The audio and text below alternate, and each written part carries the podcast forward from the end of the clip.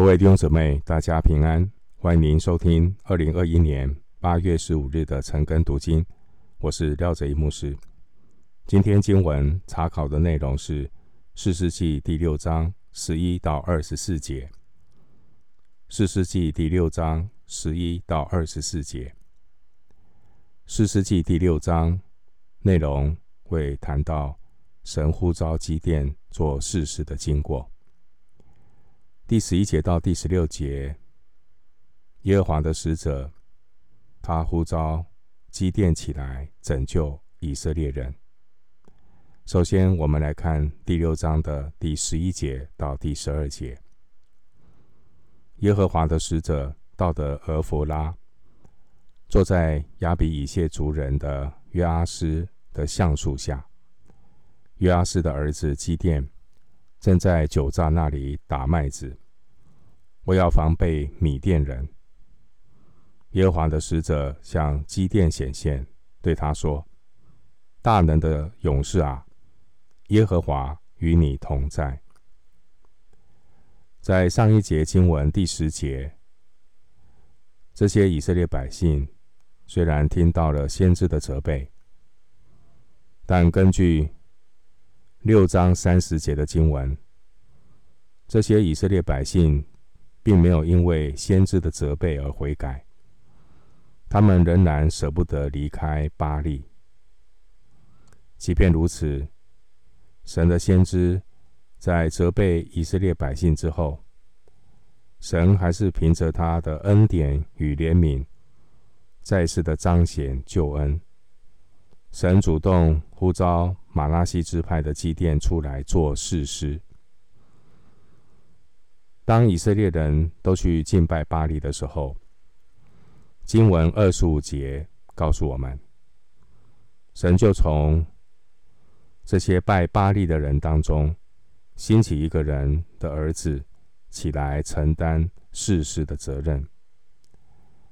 经文十一节告诉我们，这个人。就是约阿施的儿子基甸。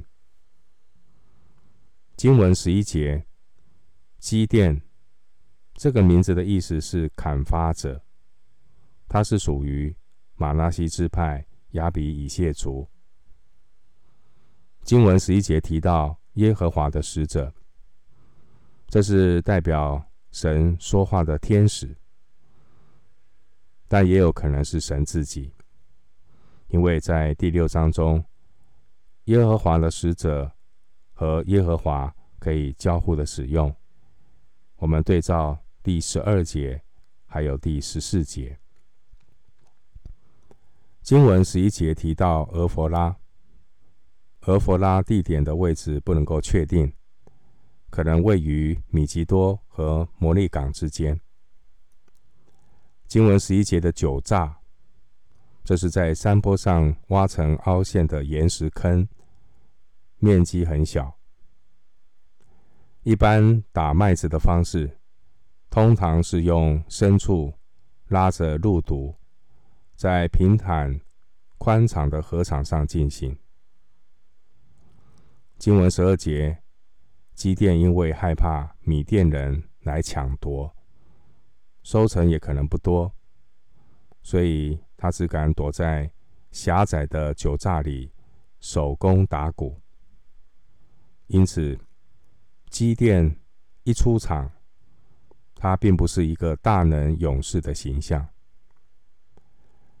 经文第十二节，耶和华的使者对基甸说：“大能的勇士啊，耶和华与你同在。”这句话的翻译也可以这样说。耶和华与你同在，大能的勇士啊！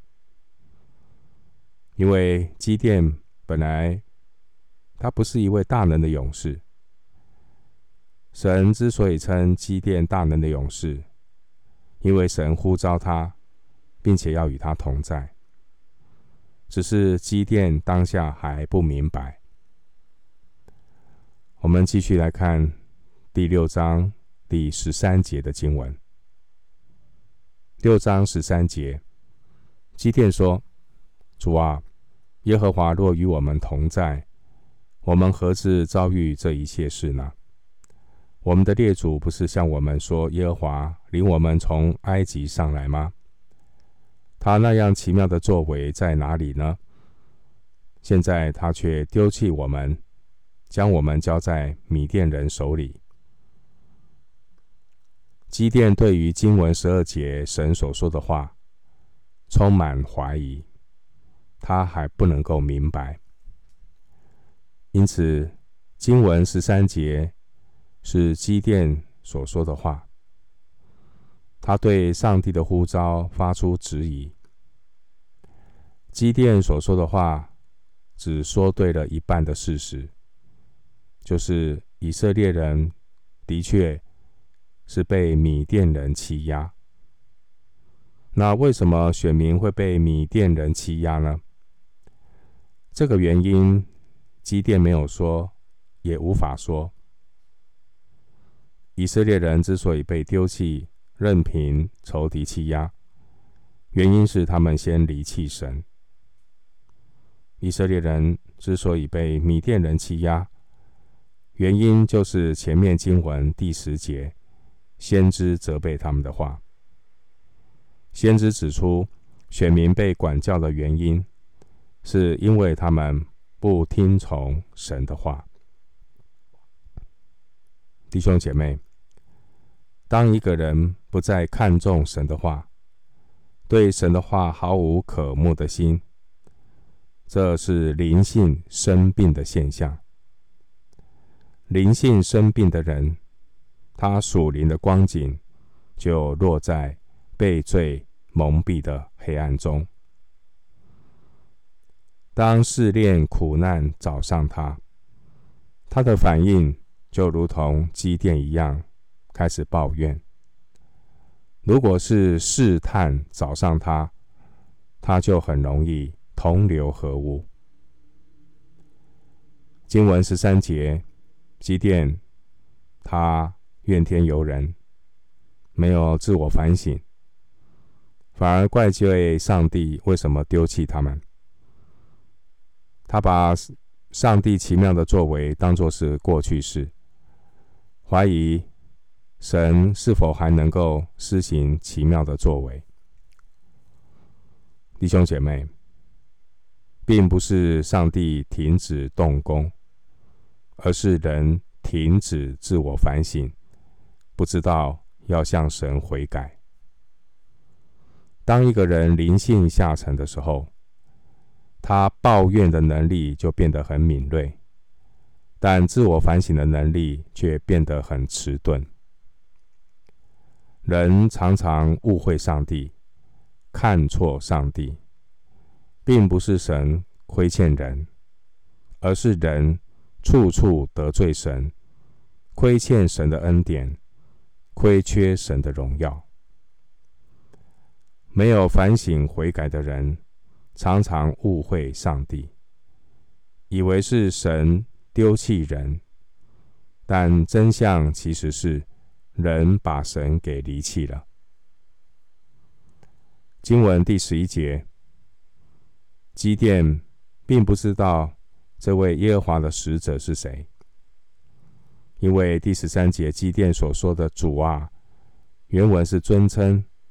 可以翻译是先生。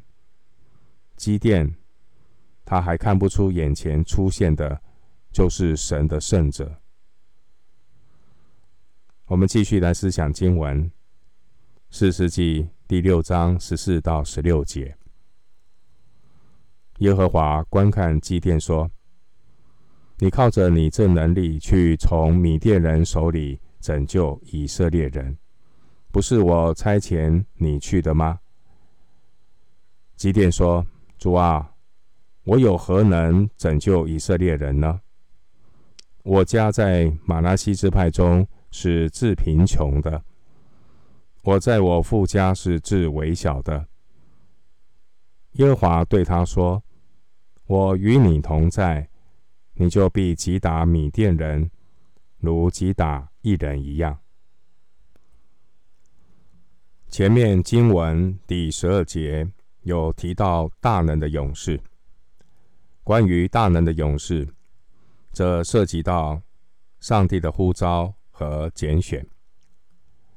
神所呼召拣选的人，神也必与他同在，并且赐下够用的能力与恩典。人之所以可以成为大能的勇士，不是依靠势力，不是依靠才能，乃是依靠神的灵方能成事。但人常常是靠肉体、血气行事，常常是成事不足，败事有余。虽然传福音给别人，自己反被弃绝。所有不在神心意里的服事，都只是草木禾秸，自己也受了亏损。一个人是不是大能的勇士，并不是从人的眼光来看，而是从神的眼光来看。人若自以为是大能的勇士，他没有神的呼召，带出来的服饰就充满了属肉体的臭味。没有因信基督而有的馨香之气。经文第十五节，基甸他用人的角度看自己，他所说的都是事实。基甸的家世背景是至贫穷的、至微小的。然而经文第十四节，神对这个至贫穷。至微小的基甸，神对他说：“你靠着你这能力去从米甸人手里拯救以色列人，不是我差遣你去的吗？”基甸之所以能够从米甸人手里拯救以色列人，原因来自于神的差遣和神的同在。可以参考十四节，神的差遣。十六节，神的同在。新约圣经马太福音二十八章十八到二十节告诉我们，耶稣他颁布福音的大使命。主耶稣差遣每一位新约的圣徒要去进入世界，使万民做主的门徒，奉父子圣灵的名给他们施洗。凡是主所吩咐我们的，都要教训他们遵守。主耶稣应许，他就常与我们同在，直到世界的末了。神有他救恩的计划，神救恩的计划借着差遣圣子来完成十字架的救恩，并且圣子要差遣教会。耶稣也应许与教会的圣徒同在。虽然我们的能力有限，如同基甸一样，是至贫穷的，是至微小的，然而神却可以使用我们那微不足道的五饼二鱼来成就大事。马太福音十四章十七节，经文十四节。基甸听出来，对他说话的这一位，他不是普通的人，因为他说话蛮有权柄，因此基甸改变对他的称呼。经文十三节，基甸说：“主啊！”这里的主原文是对神的尊称，也可以翻译成上主。我们继续来思想经文。士师记第六章十七到二十四节，基甸说：“我若在你眼前蒙恩，求你给我一个证据，使我知道与我说话的就是主。求你不要离开这里，等我归回，将礼物带来供在你面前。”主说：“我必等你回来。”基甸去预备了一只山羊羔，用。一一法细面做了无效饼，将肉放在筐内，把汤盛在壶中，带到橡树下，献在使者面前。神的使者吩咐基甸说：“将肉和无效饼放在这磐石上，把汤倒出来。”他就这样醒了。耶和华的使者伸出手内的杖。杖头挨着肉和无效饼，就有火从磐石中出来，烧尽了肉和无效饼。耶和华的使者也就不见了。基甸见他是耶和华的使者，就说：“哀哉，主耶和华，我不好了，因为我敌面看见耶和华的使者。”耶和华对他说：“你放心，不要惧怕，你必不致死。”于是基甸在那里为耶和华筑了一座坛。起名叫耶和华沙龙，就是耶和华赐平安的意思。这坛在亚比以谢族的阿弗拉，直到如今。经文第十七节，基甸他求一个证据，并不是他没有信心，而是因为他要很谨慎的看待这个呼召，所以他求一个证据。能够知道和他说话的就是主。一个有信心的人，不试探神，但要凡事查验。约翰一书四章一节也说：“总要试验那些灵是出于神的，不是，因为世上有许多假先知已经出来了。”经文第十九节，基甸。求证据，他是付出代价的，其实是他所献的礼物。他所付出的代价，所献的礼物是一依法细面，约有二十二升，再加上一只山羊羔，这是贵重的礼物。为什么？因为之前第六章第六节，我们知道。